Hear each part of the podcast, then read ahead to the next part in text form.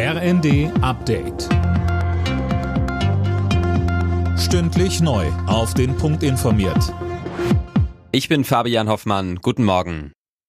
Stundenlange Gespräche, aber keine Ergebnisse. Bei der Bund-Länder-Konferenz am Abend gab es keine Einigung darüber, wie beispielsweise die Kosten für die Entlastungen verteilt werden sollen. NRW-Ministerpräsident Wüst warf der Regierung fehlende Kompromissbereitschaft vor. Niedersachsens Ministerpräsident Wall dagegen sprach von konstruktiven Gesprächen und hatte auch nicht mit konkreten Ergebnissen gerechnet weil mit der Gaspreisbremse natürlich eine Unzahl von Folgewirkungen für andere Themen verbunden ist. Deswegen muss man tatsächlich am Anfang wissen, wie genau funktioniert die Energiepreisbremse, damit man dann vernünftigerweise die weiteren Maßnahmen treffen kann.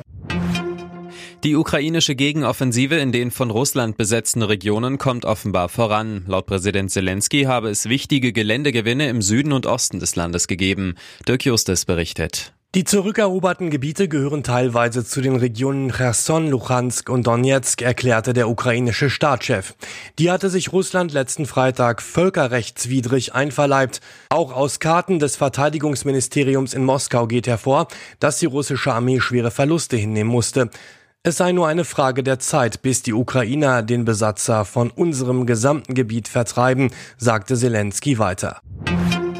Fluggäste von Eurowings müssen sich morgen auf Ausfälle und Einschränkungen einstellen. Die Pilotengewerkschaft Cockpit hat zu einem 24-stündigen Streik aufgerufen. Die Tarifverhandlungen über eine Entlastung der Eurowings-Piloten hat sie für gescheitert erklärt.